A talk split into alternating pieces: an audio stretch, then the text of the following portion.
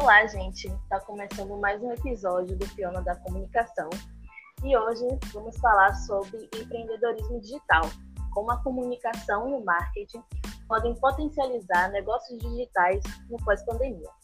E para falar desse tema, eu trouxe a Amanda. Ela é profissional no marketing digital e ela vai participar dessa conversa comigo hoje. E aí, Amanda, você pode contar um pouco sobre a sua trajetória no marketing digital? Claro, claro, posso sim. Primeiro, obrigada pelo convite, um prazer estar participando. Bom, eu comecei nesse universo do marketing digital quando eu fiz o meu primeiro estágio, era numa agência pequena aqui de Salvador, que estava começando também a captar alguns clientes, na época ainda para o offline, só que os clientes já estavam demandando algum trabalho em redes sociais, algumas coisas relacionadas a e-mail, e aí eu acabei iniciando um trabalho de fazer a gestão dessas redes para esses clientes. Era uma loja de moda aqui de Salvador e cuidando da parte de e-mail, comunicação com os clientes também. Foi assim que eu comecei a estudar essa, esse universo. Por formação, eu sou designer gráfico, então era algo que eu já me aventurava, mas dentro da faculdade, mas entender mesmo como funciona, como aplicar boas práticas, relacionamento com o cliente, enfim. Foi, foi mais no, no meu primeiro estágio mesmo. Eu devia ter uns 20, 21 anos de idade, mais ou menos. Tem um tempinho. que bacana, porque o marketing assim digital ele está tomando, está uhum. sendo assim mais falado agora, né? É, durante uhum. esse momento de pandemia e sim, tal, sim. mas já era algo que já vinha crescendo, né? É, eu, esse estágio que eu fiz tem nove anos mais ou menos, quase dez. Então, assim, naquela época, Bahia, Brasil, as pessoas ainda estavam numa pegada de Orkut, ainda não estavam entendendo muito bem como usar talvez os canais e as redes de forma realmente potencializar vendas, né? Naquela época era mais uma presença digital, tinha algumas marcas mais pioneiras. Eu acho que com o próprio avanço da tecnologia, né, quando a gente vai ver lá Kotler falando sobre marketing 2.0, 3.0 até chegar ao 4, ele vai falando que o fato das pessoas terem mais acesso ao smartphone, o fato da, da internet estar tá muito mais veloz, o fato da gente ter mais é, condições de comprar aparelhos, investir em tecnologia, gradualmente foi, foi fazendo com que o marketing ele fosse ficando mesmo mais demandado, né? Porque as pessoas estão online. Então você precisa de estratégias para chegar até elas online. Então eu, eu acho que é algo que com certeza, como você falou, assim, nos últimos anos, esse ano principalmente, a gente vai falar um pouquinho sobre pandemia. Eu acho que ele nunca teve tão em alta quanto ele está agora, mas foi um movimento super gradativo. Quando eu comecei, ainda não tinha nem de longe é, esse boom que a gente tem hoje com, com online, com marketing digital de modo geral, né? Sim, porque além da gente é, tá usando mais, tendo mais conhecimento, mais acesso, a gente também está conhecendo mais os conceitos, né? Porque você Sim. fez estágio há 9, 10 anos atrás, então já existia. Já isso é óbvio. Verdade. Mas agora a gente está tomando conhecimento dos conceitos, né? Tá, hoje, é assim, na, na televisão, é, do, é, com esse momento de pandemia, eu tenho visto muitas, muitas propagandas falando sobre o marketing digital, empreendedorismo digital, né? Tipo, se sua empresa ela não está Sim, eu inclusive eu vejo uma propaganda que ela tem uma frase que me marca, eu acho muito interessante. Tipo, hum. se a sua empresa ela não está online, onde é que ela está? Sim, sabe? sim, eu gosto dessa frase também. Sempre que eu posso eu falo sim. ela, porque pense que é o seguinte, o cliente dessa empresa está online, ele está falando sobre você, ele está procurando você. Então, se você não está por conta, por conta própria, algum conteúdo relacionado a você está sendo falado. E quando você não está lá, você perde a oportunidade de administrar isso. Então, imagine, por exemplo, se surge uma pessoa falando mal, talvez fundamentada em uma coisa que não tem nada a ver, e você não está lá para mapear isso, para responder, para desconstruir uma percepção negativa que está sendo criada no ambiente que você não está. Então, eu concordo super. Você não está, mas na verdade você está. E você tem a chance de, de gerir, de se ater ao que as pessoas estão falando sobre você ou não. Então, é importante verdade. demais, demais, demais. E falando sobre é, conceitos, né? Hum. Eu queria que você falasse para a gente o que é o e-commerce. Né? Eu acho que todo mundo utiliza, mas poucas pessoas sabem é, o que significa, né? tipo, é, colegas meus, assim, hum. da, da faculdade, né, o curso de Publicidade e Propaganda, Sim. e aí a gente está com esse projeto, e aí eu falei e-commerce, e aí minha colega, tipo, que é e-commerce, sabe? Então, Sim. Queria que você passasse esse conceito para a gente e falasse a importância, né? Sim, do claro. e-commerce para manter a empresa ativa no mercado. E, e acho que tem gente até que acha que e-commerce se limita a um site que vende, né? E na verdade não é isso. O e-commerce ou o comércio eletrônico, quando a gente fala nisso, a gente está falando de transações, né? Venda e compra feitas no ambiente online. Então é quando basicamente você não só cria um site, cria uma loja no Instagram, cria, enfim, um local de vendas online, mas você cria uma logística para atender online, porque por exemplo, você precisa ter um estoque online, você precisa ter um sistema de controle online. As regras do online são diferentes do offline, né? então uma das premissas de quando você compra no e-commerce é, ou numa plataforma online é de que você pode ter sete dias de arrependimento. É, então, conhecer essas leis, conhecer tudo que tem nesse universo, isso faz parte do e-commerce, isso faz parte do comércio eletrônico. Então, realmente não é só uma plataforma online onde você dispõe os seus produtos e onde você vai conversar com o público. Tem toda uma, uma logística, uma forma de estruturar o negócio que ela é inerente do digital. O legal é que, assim, por ser uma plataforma digital e por ter muita gente colaborando, as informações elas também são muito acessíveis. Então, talvez para uma pessoa que vai lançar um negócio offline, ela tem um pouco de dificuldade de encontrar mais informações de como organizar, como gerir, como dar baixa. E no online, às vezes, essas plataformas que você contrata, ela já tem tudo isso, né? Ela tem um manual de como criar o meu negócio online. Então, acaba sendo um pouco mais acessível. Mas a, a definição do e-commerce seria esse. É uma, é, uma, é uma plataforma de vendas, né? É o fato de você vender online. E aí você vai usar diversos artifícios para isso. E o principal deles é, geralmente, uma loja, é, um site online, né? Que as pessoas limitam o e-commerce ao site. Mas, na verdade essa estrutura toda de vender no, no digital, sabe? E de atender também, que, que, é muito peculiar também do digital. E quando você fala assim sobre vender produtos e tal, uhum. é, tá incluso também essa é, tipo a prestação de serviço uhum. ou é, tá tudo junto, é mais assim produto, sabe? O produto físico. Uhum. Sim, é, então, essa boa pergunta, essa parte toda do, do pós-venda, né, por assim dizer, o suporte, o relacionamento, é, a atenção, a satisfação do cliente, que na minha opinião é uma das coisas que as pessoas ainda pecam muito no online hoje em dia. Sim. Às vezes no offline também, né? Que eu digo umas filas enormes para resolver um problema, mas é, no online às vezes a gente não sabe muito como fazer, quais canais usar, como sistematizar um, uma conversa, né? Aquela pessoa que falou comigo pelo WhatsApp já tinha mandado um direct, ela já tinha tentado falar no telefone que eu coloquei no, no cartão, de que vai junto com a compra, sabe? Então eu acho que assim, tem muito do, do pós, do como você vai estruturar um suporte online. Você vai colocar um FAQ para essa pessoa consumir, você vai criar um ambiente onde ela vai ter um login senha para ela ter acesso a informações de pós. Ela vai ter um canal exclusivo onde você vai colocar um atendente ou uma equipe online. Acho que essa parte toda do pós-venda, que é sim necessária super no online, que deveria vir junto, às vezes não vem. Eu, eu sinto assim que essa é uma das maiores dificuldades que principalmente os novos negócios têm. Eles até conseguem, uhum. como eu comentei, né? Até conseguem com alguma facilidade estruturar o negócio online. Porque você tem tudo lá, né? As informações e tal. Qualquer pessoa pode criar uma loja, pode criar um Instagram, por exemplo, e começar a vender. Só que entender e talvez sistematizar esse processo de pós-venda, de suporte, de, de é, satisfação, isso é algo que eu acho que as pessoas ainda devem melhorar muito, viu? Concordo e acho que as empresas elas devem ter muito cuidado, né? Porque é. Hoje, se você presta um, um, péssimo atendimento, acho que fica muito mais fácil da empresa ser exposta, sabe? Das pessoas uhum. é, falarem uhum. mal de aquela empresa. E o boca a boca acho que está muito presente nisso, porque o boca a boca não é só para falar bem de um, de um produto, de uma empresa, né? mas também está muito presente na hora de reclamar sobre aquela empresa, produtos, serviços e tal. Sim, se você for parar para ver, acho que isso é um, é um, é um mal, talvez, da, do ser humano também, né? A gente tem o hábito de ligar para reclamar, mas pouca gente liga, liga para elogiar. Então, acho que Sim. Não é? Um dos grandes desafios da, da marca é realmente conseguir fazer com que as pessoas se sintam motivadas a fazer isso também, assim.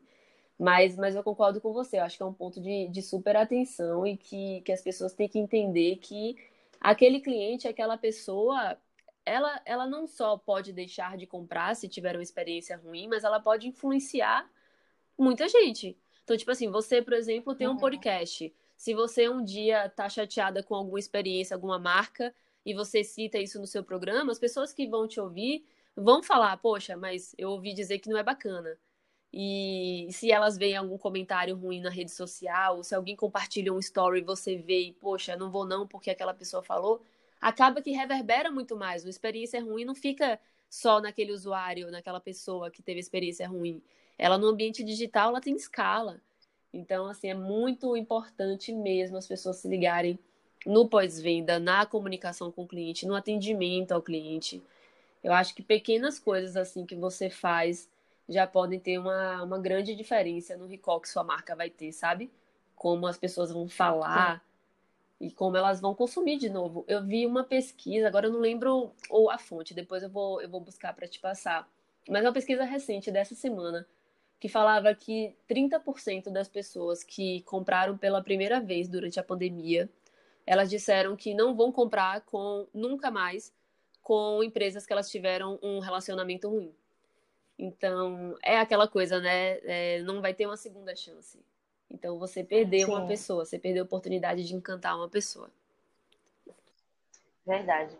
E acho que também as empresas têm que estar preparadas também na hora de admitir, né? Que errou. Sim. Tentar trabalhar ali para reconquistar Sim. o cliente de alguma forma de novo. Não, total. Eu acho que isso que você está falando pode, poderia ter feito mudança na história de muitas marcas, sabe? Admitir que pisou na bola, que pensava diferente, que vai procurar se adaptar, procurar melhorar, procurar evitar, né, que o problema aconteça de novo.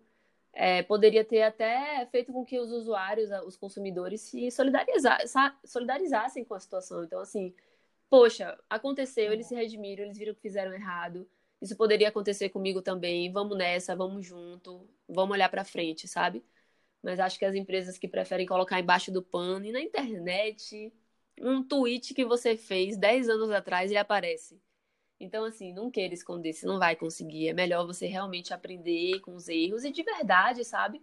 Não ser algo da boca para fora que você vai falar porque é conveniente no momento de crise. Mas ser algo que você vai melhorar e que seu público está pedindo. Então, para você continuar é, entregando, para continuar agradando as pessoas, você vai ter que repensar, talvez, alguns valores de sua marca. E quando a gente não, não admite, né, como você está falando, não reconhece as falhas, fica muito difícil disso acontecer. Mas rola muito. Eu acho que você está falando sobre essa coisa da marca mostrar mais que ela também pode errar, né? Essa coisa mais humanizada. É... Entra um pouco no marketing 4.0, né? Sim, sim. Eu acho que também por conta dessas novas, das novas gerações, né? eu acho que as pessoas elas estão e com muita razão assim às vezes tem um lado do, do, excesso e tal mas o fato das pessoas se engajarem mais de criticarem coisas que no passado a gente ou os nossos pais os nossos avós achavam engraçado ou não davam a devida importância é o que tem feito muitas marcas repensarem seus posicionamentos né então eu acho que agora com essa galera nova e com é isso a democratização a velocidade com que as informações chegam você tem que pensar muito bem em publicar alguma coisa, sabe? Agora, isso é muito bom também, sabe? Porque empresas genuínas, empresas que têm valores, empresas que criam comunidades, elas também conseguem criar uma, uma rede de promotores muito mais fácil, né? Porque esse lado humano que você coloca, ele acaba conquistando também um aspecto emocional do, do, da pessoa. Então, às vezes você cria uma relação tão bacana com a marca que, sei lá, pode ter um concorrente com uma condição de preço melhor, pode, pode ter uma oferta mais interessante no outro lugar, mas você fica fiel, porque tem outro tipo de relação com a marca. Então, pro, pra, pro pró e pro, pro contra sempre, né? É isso, hoje a empresa ela não é só o produto, né, o serviço que ela está é. prestando, mas também as contribuições, né, a, o diferencial que ela está trazendo de diferente ali na sociedade. Total. Ou dentro também da sua própria empresa, É o porquê, né? Sim. né? Porque ela existe, porque ela nasceu, Sim. porque ela tá ali. Qualquer um que responda que é para ganhar dinheiro tá fadado a fechar as portas em pouco tempo, sabe? Então você tem que encontrar um porquê. É. Tanto para você, acho que como motivação e como enquanto empreendedor, enquanto negócio, assim, é, num curto prazo a gente admite fazer coisas que a gente não gosta para ganhar dinheiro. Mas imagine aí 20 anos da sua vida fazendo algo que no ano 2 você já tava, nossa, não dá para mim, não é isso que eu gosto, eu queria estar tá fazendo uma outra coisa. Então tem que ter um porquê para você começar a empreender. E esse porquê tem que ser: encontrei algo que eu gosto e que pode me dar dinheiro, pode fazer a diferença na sociedade, pode ser algo realmente inovador, massa. Mas quando é algo que você só viu, ah, isso aqui pode dar grana, porque não tem. Mas eu não curto, não. Daqui a pouco chega um concorrente, o mercado ele sempre vai entendendo o que é tendência e se você realmente não conseguir se diferenciar, você vai acabar sendo mais um que vai fechar as portas, né? Aconteceu muito aí durante a pandemia, infelizmente. Muita gente não conseguiu sustentar, e não, não é o caso de todas, mas muitos porque não tinha algo para agregar, além do, do próprio produto, do próprio serviço. Então, acho que isso é uma coisa que as pessoas têm que estar super de olho mesmo.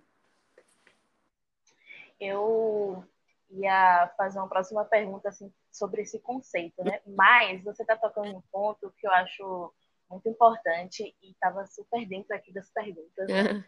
que é justamente esse porquê. E aí depois que eu assisti a sua aula falando sobre Golden Circle, essas uhum. coisas assim, eu, meu Deus, gente, perfeito. E aí eu queria que você me falasse se essa nova forma, né, de empreender, desse jeito assim mais humanizado, trazendo é, mudanças dentro da sociedade, uhum. é, essa forma de se relacionar com o consumidor e com os seus colaboradores, porque isso também é muito importante, né? Demais.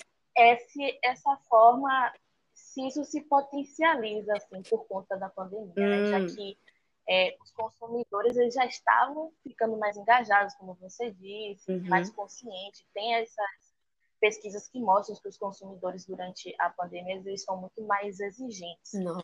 Aí eu queria saber se você acha que toda essa relação, é, o marketing 4.0, círculo dourado, uhum. se potencializa durante a pandemia.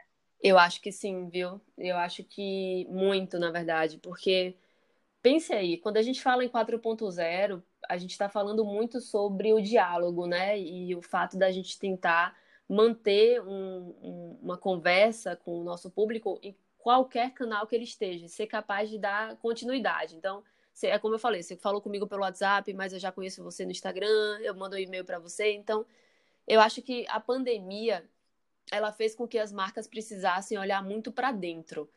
Uma vez que literalmente uhum. muitas delas não puderam abrir as portas, né? A gente não tinha como chegar até o cliente no início da pandemia, no início do ano, total lockdown. Então, assim, as coisas realmente pararam. Então, mais do que nunca, você precisou conversar com as pessoas. Pense aí que era como se, se você tivesse, é como se você tivesse numa sala de vidro fechada e do outro lado tem seu público e você tem ali um telefone e um computador para falar com ele. Somente, não tem porta. Como é que você faz isso? Então, o, o, um lance muito importante que o 4.0 fala é, conhecer a persona, né? Conhecer quem é o seu público. Então, com quem é que você está conversando? Uhum. Quem é que está comprando o teu produto? E nesse período foi uma época que a gente teve que conversar muito, porque a gente não tinha como sair. Então, tudo que eu precisei falar para o meu público, é, os canais de entrega, tudo ficou restrito a esse ambiente online. E quem não tinha uma estrutura, correu para fazer. Quantos e-commerces, lojas virtuais, Instagrams profissionais, é, quantas empresas disponibilizaram canais online nessa pandemia? Tipo, muitas, né? Muitas. Porque ou era assim ou você não tinha como falar com as pessoas. Então, eu acho que essa pandemia foi realmente um catalisador, assim, num processo de é, digitalização de negócio, sabe? Ela, ela forçou os empresários, as empresas e as pessoas de modo geral a se conectarem porque se a gente não se conectar, a gente não tinha acesso. Então, fazendo um paralelo engraçado, minha avó nunca tinha feito chamada de vídeo no celular. E aí ela teve que fazer, porque senão ela não ia ver os netos, né? Então, assim, dos exemplos mais simples do nosso dia a dia, até grandes empresas que tiveram que repensar toda uma logística, toda uma operação, alocação de funcionário e por aí vai.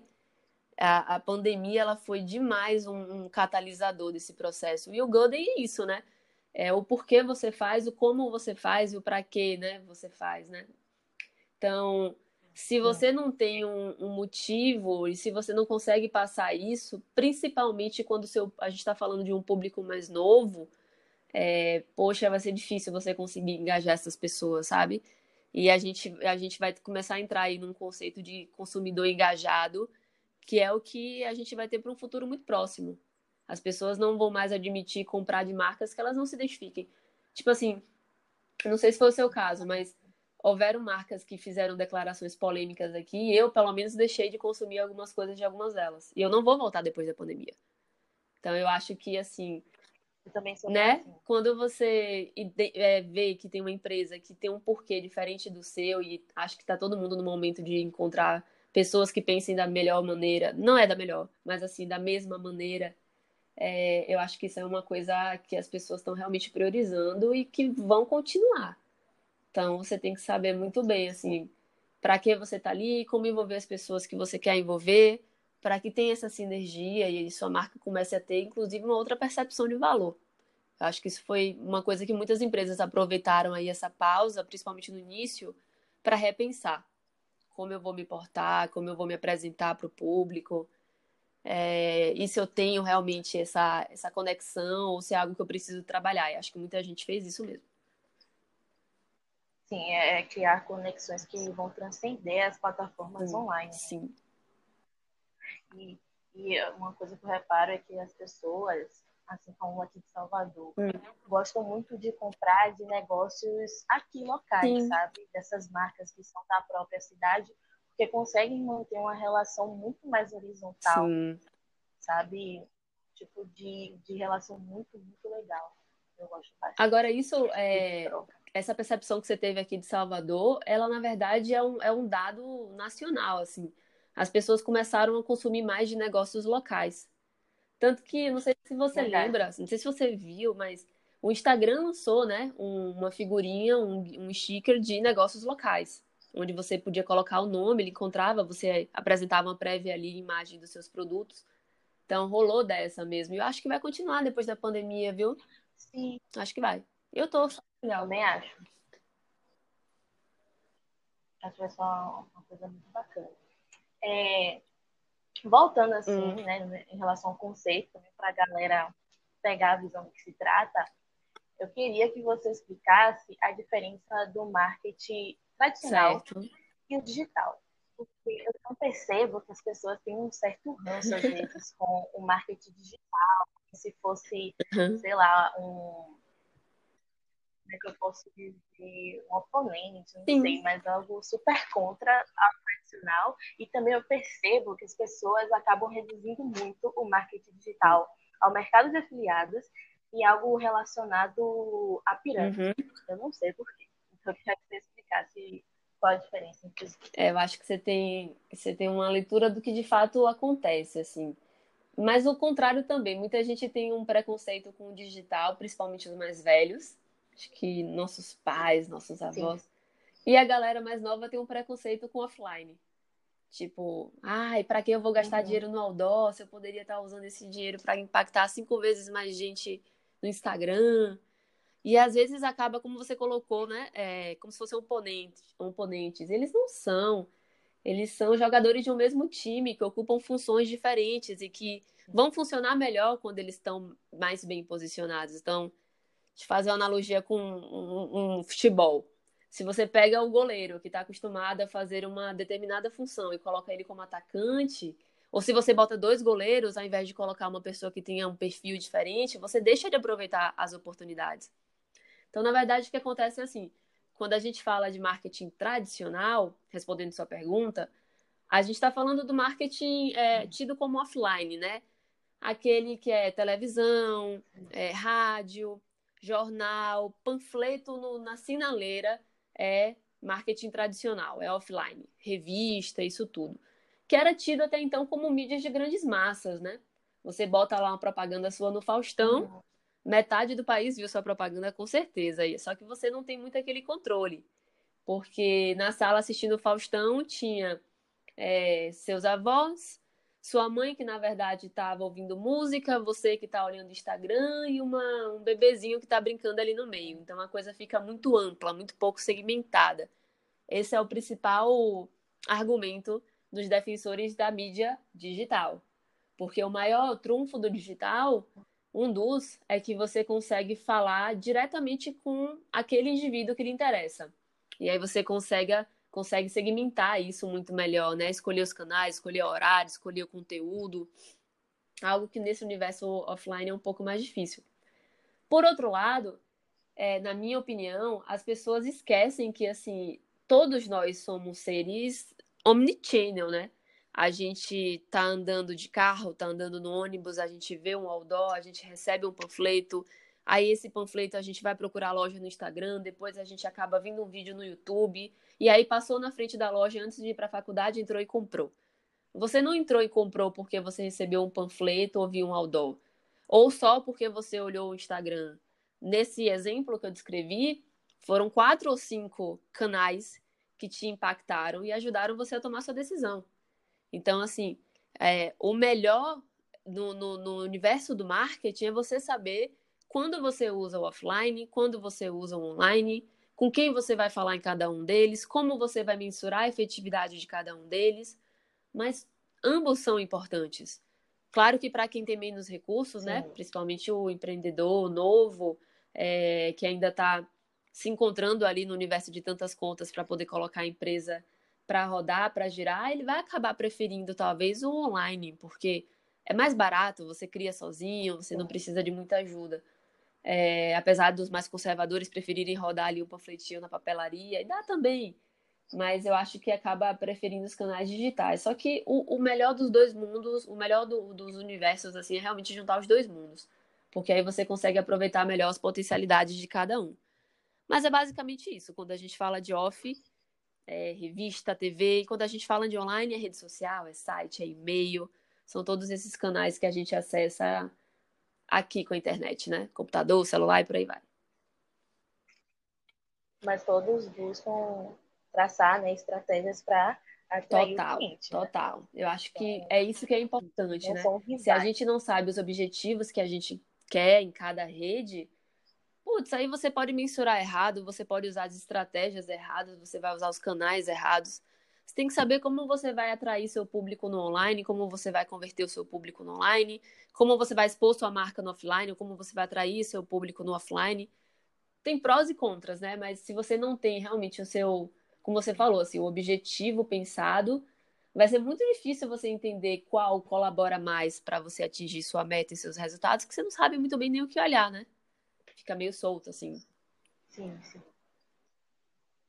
É, você falou uma coisa que eu acho, é, achei muito importante, é que tem pequenos empreendedores que não têm, né? Uhum. Capital. Sim. Então, é, investir no marketing digital pode ser uhum. mais barato.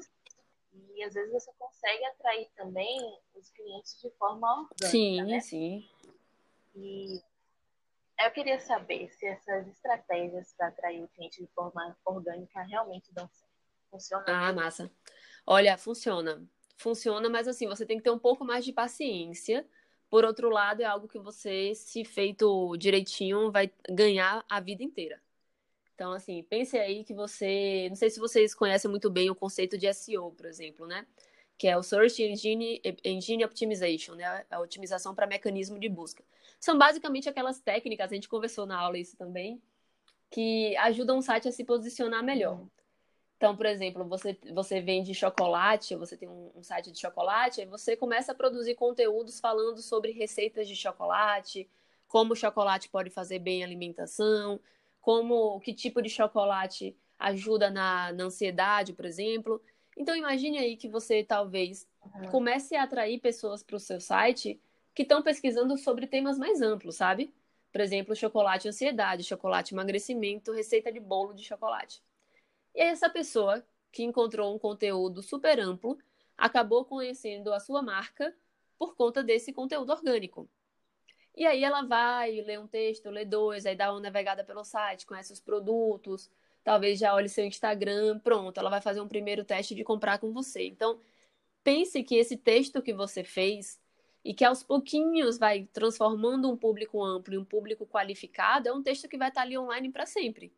O esforço que você teve para colocar ele é, online, você teve uma vez. Só que ele sempre vai atrair pessoas que estejam pesquisando. E quanto melhor você fez, mais gente vai vir, mais gente vai recomendar. E é aquela bolinha de neve bem bacana que acaba acontecendo. Idem para o Instagram, idem para o podcast. Toda vez que você cria conteúdos que as pessoas estão procurando, têm interesse, e você entrega para elas um conteúdo massa, um conteúdo relevante, um conteúdo que elas vão poder escutar de novo, passar à frente, aí você vai começando a atrair pessoas com um trabalho 100% orgânico, só ancorado em, em qualidade de conteúdo, relevância de conteúdo.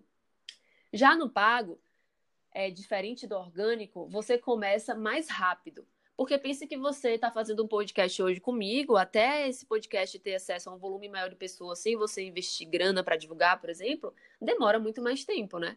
Então, no online, não. No online, o que eu fiz agora, eu coloco dinheiro e agora ele vai impactar todo mundo que eu quiser. Todo mundo que eu achar que deveria receber aquele conteúdo. Mas na hora que acabar o meu dinheiro, acabou a divulgação. Então, assim, é, é mais uma vez, assim como o marketing tradicional e o marketing digital, para mim o trabalho do orgânico ele é muito importante, mas ele é um trabalho de médio prazo. Mas que você vai fazer e ele sempre vai te reverberar em resultado, em acesso e em, também em conversão, né? Também em clientes reais. O online, ele é mais imediato, mas ele vai depender do seu investimento. Então, ir dosando os dois mundos é o ideal, porque você vai crescendo, estruturando o seu negócio das duas partes, né? Eu acredito super eu acho bem bacana essa do, do conteúdo assim, orgânico e tal, né? Porque às vezes as pessoas é, chegam até você, se interessam justamente pela, pelo conteúdo uhum. que você mostra, né? Se for relevante, então a gente já é. compartilha, já cria um sentimento assim, tipo, caramba, que não, total. Isso que você fala, por exemplo, é uma dica aí para quem está criando, por exemplo, um blog Coloca os parece clichê assim, todo mundo deve saber, mas não custa nada. Coloca os botõezinhos de comentar, de compartilhar nas principais redes, sabe? Cria talvez um audiobook, alguma coisa que a pessoa possa ouvir a caminho do trabalho, a caminho de estudo. Faça com que o conteúdo que você cria seja facilmente compartilhável. Porque aí você aproveita muito mais o potencial do orgânico, né? Se o cara tiver que printar seu site para passar seu texto à frente, vai ser um pouco mais difícil a gente conseguir esse efeito cascata, né? Que a gente está falando. Sim, é verdade. É, é de novo. É. A gente sempre vai voltar no lance da interação, né? Porque hoje Eu... o que a gente quer é chamar a atenção das pessoas. E é difícil. Tem muita coisa com a qual a gente concorre o tempo inteiro. Uma coisa, é, é nesse momento de hum. pandemia, hum. muitas empresas elas, sei lá, que estavam off, elas tiveram que ir para online para poder sobreviver, Sim. né? E também eu, eu, tenho percebido muitas pessoas iniciando negócios, né? E elas têm escolhido as plataformas uhum. online. Eu queria saber como é que o marketing digital né, ajuda a potencializar uhum. esses empreendimentos. Ah, eu acho que ele democratiza, né? É, é um pouco do do lance que a gente estava falando sobre muitas vezes ele exigir um baixo investimento inicial e você encontra muito do que você precisa saber disponível online. Você precisa contratar muitos recursos, né, para poder conseguir colocar a coisa para rodar. Então, um primeiro piloto de uma lojinha virtual, por exemplo, pode ser um Instagram profissional criado, que você vai ali tirar fotos com seu celular e vai começar a publicar. E então ele ele torna um pouco é, mais acessível, um pouco não, muito mais acessível o universo do negócio de modo geral. Não só assim as redes sociais, mas por exemplo o próprio WhatsApp. Quantos negócios uh, criaram canais de comunicação com seus clientes no WhatsApp e estão fazendo aqui todo final de semana, por exemplo, começa a mandar as promoções, as pizzarias, as sorveterias. Então, o que eu vejo muito do, do, do marketing e dos canais online é que eles democratizam o acesso é mais fácil você entrar, é mais rápido, é mais barato. E se não der certo também, o, o custo que você teve, ele é muito menor, né? Do que você talvez montar uma estrutura física, investir em, em, equipe e depois a coisa não dá muito certo. Mas eu, eu, percebo que é isso, ele ajuda muito a, a, a dar o start, sabe? E para quem vai ter um negócio online, acho que é muito mais fácil de você adquirir uhum. as informações né, sobre o seu público-alvo. Porque a partir do momento que você entra na internet, você já está ali é, uhum. é, gerando dados. E aquela pessoa que tem um negócio, ela vai ter acesso a tudo. De uma forma muito mais acessível. Né? Demais, demais. E esse lance da comunicação que a gente estava falando, né? Do, do, do atender, do se relacionar com o público, no online também é muito mais fácil. Então, acho que as pessoas estão fazendo. começando a se atentar mais para isso, né? Fazendo um proveito melhor disso. É, essa coisa que você fala de Instagram, uhum. blog, WhatsApp, me lembra muito que às vezes as pessoas fazem perguntas assim: ah, é, qual é a melhor, qual é a, melhor plataforma, qual é a né? melhor né? uhum. rede social, sabe? É melhor canal, é melhor estar no Google, uhum. é melhor ter um blog, é melhor estar no WhatsApp, no Instagram, no Facebook, no uhum. TikTok, enfim. E eu acho que, se você concorda, não tem isso, né? De qual é a melhor. É importante você saber você quer. Eu queria saber o que, é que a pessoa deve considerar uhum. nessa hora, né? Na hora de escolher onde é que ela vai estar ali, que lugar uhum. online ela vai estar. Boa. Eu acho que concordo com você que não tem o melhor para todos, mas tem o melhor para o seu cliente. Então, assim, não existe uma resposta de que a rede social tal é melhor para todos os negócios e para todos os públicos. Não. Você tem que saber se seu público está naquela rede social, se faz sentido você estar. Então, por exemplo, o, o Facebook ele tem se tornado uma plataforma um pouco mais velha, né? De público-alvo ali de 44, 40 anos em diante. É, enquanto que o Instagram ele é uma rede mais nova, o TikTok também, o YouTube já tem um perfil mais democrático. Então, o que você precisa saber primeiro é onde seu público está. E como é que você sabe? Primeiro, se você puder, é, faça pesquisa, sabe? É, pode mandar por e-mail, se você tiver uma base de e-mails, pode colocar enquetes em todas as redes, ver qual é que tem mais adesão. Você começa a encontrar quais são os dados que vão te ajudar a tomar a decisão de onde encontrar o público. Mas, assim, a primeira pergunta que você tem que se fazer quando for é, pensar num canal para se divulgar é aonde meu público está. E você tem que estar lá. E aí você pode fazer pesquisa para encontrar essas pessoas. Agora, uma outra coisa que eu falo é que, assim, por exemplo, é muito difícil você passar o dia inteiro só abrindo o WhatsApp sem ter olhado o Instagram e sem ter feito talvez umas três buscas no Google e visto um vídeo no YouTube. É muito difícil. Então, é, é o, o, o, indivíduo, o usuário, ele não tem que ser entendido assim como uma linha reta, com comportamentos previsíveis. Cada vez mais a gente é multitelas, a gente é dinâmico, a gente usa canais diferentes para ações diferentes. Então, quase sempre o melhor para você é um pool de alguns canais. É um pouquinho desse, com um pouquinho desse, esse aqui no final de semana, esse aqui de manhã, esse aqui à noite esse aqui eu falo com B2B, esse aqui eu falo com B2C. Então, assim, o, o melhor dos mundos é você entender como cada canal pode contribuir para você. E aí você faz uma mescla, claro, colocando aquele que é mais relevante com maior frequência, com maior intensidade, se for o caso de investir. Mas o ideal é que você faça um pouquinho de cada coisa. Mas, mas para começar, entenda onde seu público tá. E onde ele estiver, você tem que estar tá também, sabe? Acho que é bem por aí. concordo. É, voltando a essa coisa do, dos pequenos É, acho que já ficou bem claro que estar marcando uma presença online já é uma forma também né, de se uhum. durante essa pandemia, manter o uhum. negócio ativo. Mas, assim, tem outras formas de se uhum não só marcar a presença online, ou se reinventar dentro, né?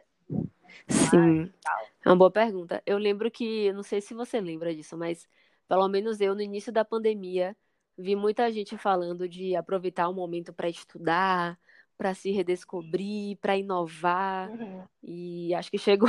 Acho que a galera pensou que a pandemia fosse durar um mês e meio, dois. Durou sete e ninguém aguenta mais se, se reinventar, né? Não, mas assim, brincadeiras à parte, eu acho que, mais uma vez, a pandemia fez a gente olhar para dentro. Então, tanto empresas quanto pessoas, né? Elas precisaram olhar para dentro, elas precisaram entender o que é que elas tinham para oferecer para essas pessoas e como elas poderiam fazer isso no momento que elas não poderiam abrir as portas. Então eu acho que muita gente se reinventou nos canais de acesso, né? Muita gente foi para a internet, muita gente foi para o WhatsApp, muita gente foi para as redes falar, galera, eu existo, galera, eu tô aqui. Muita gente fez ações bem legais, principalmente no início, né, quando estava super super pegada a questão de manter os custos sem ter uma receita. Então, eu vi muito restaurante vendendo voucher, sabe? É, cupomzinho para você usar depois. Uhum. Muita gente criando delivery, empresas que nunca tiveram delivery começaram a fazer delivery. Então, houve uma reinvenção quase que forçada, assim. Ou você, ou você muda ou você morre nessa pandemia. E aí, muita gente teve que fazer isso, né? Mas eu acho que também muita gente realmente repensou como, como fazer as coisas, como se posicionar, é, como entregar mais valor, como agradar como transformar o ambiente do, do trabalho mais agradável para as pessoas, né? Eu acho que teve muito disso também. Acho legal, acho que é sempre muito bom a gente se criticar, encontrar oportunidade, ouvir as pessoas e trocar. E acho que a coisa sempre vai girando e vai melhorando, mas acho que teve uma reinvenção aí forçada e teve sim uma galera que aproveitou para para se redescobrir, para redescobrir os negócios. Acho que foi bem legal. Também não basta, né? Falar, é. Até porque eu acredito que só o fato de você ter uma, um negócio online já é uhum. um desafio muito grande, porque seu produto ele está ali online, você não Sim. vai conseguir tocar, né? Você não vai sabe, cheirar, pegar, Sim. só quando você recebe. Então, acho que é um desafio muito grande você conseguir convencer aquela uhum. pessoa de que o seu produto é bom principalmente pessoas assim mais velhas, tipo, meu ah, é tio, difícil. minha tia, minha mãe, não tinha esse costume, né, de comprar uhum. online, não confiava muito, tinha medo. E aí já tem esse desafio. E aí também vem com a pandemia, acho que já junta uma coisa com a outra, mas também acaba é, nascendo é. ali oportunidades, né? Porque aquelas pessoas que não compravam antes vão uhum. comprar agora. Elas uhum. vão ter aí é uma maneira de você aproveitar isso. Pegando o exemplo de novo de minha avó, minha avó não paga conta online porque ela acha que o dinheiro não chega.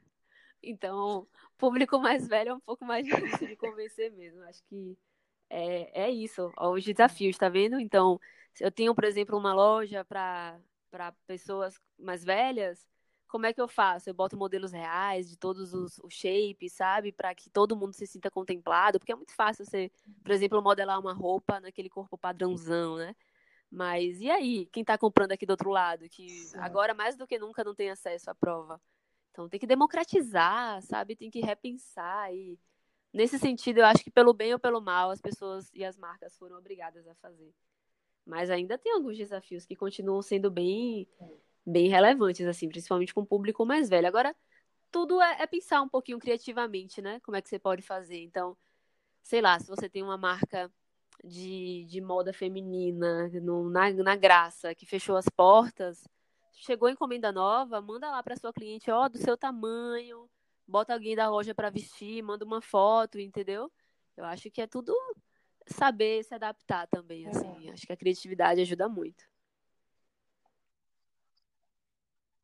Você acha que essa forma como as empresas estão se hum. relacionando, né?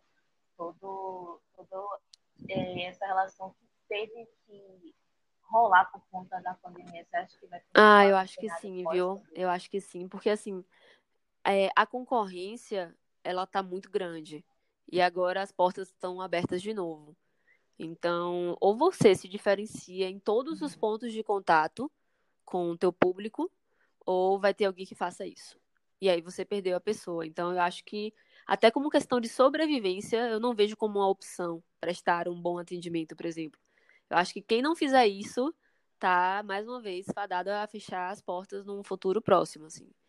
E eu espero que, para além do preciso fazer isso porque os novos consumidores impõem esse tipo de relação, que eles percebam que é importante, sabe? É, se coloque no lugar, né? Então, se você, por exemplo, fosse consumidor da sua marca, como você gostaria de ser tratado? Como você gostaria que fossem é, as etapas de venda, de pós-venda, de tirar dúvida antes da venda? Com, como? E tudo que você pensar para você, você deveria, no mínimo, tentar aplicar na sua empresa. Porque aí você realmente vai, vai entregar muito mais do que um produto. Você está entregando valor, você está criando comunidade, você está fazendo realmente um trabalho que se diferencia, que independente de fechar as portas, abrir a porta, aumentar a concorrência, diminuir a concorrência, você vai ter ali um público cativo e muito mais pessoas sempre vindo para você, justamente por conta desse desse recall positivo que vai ficar, né, do boca a boca bacana que vai ficar. Então, super, super. Espero que é, acho que vai sim se manter e acho que quem não fizer isso vai estar tá fazendo algo muito errado. Com certeza. E para fechar, a gente vai para aquele momento que acho que todo mundo gosta, aquele momento da dica, né, do conselho.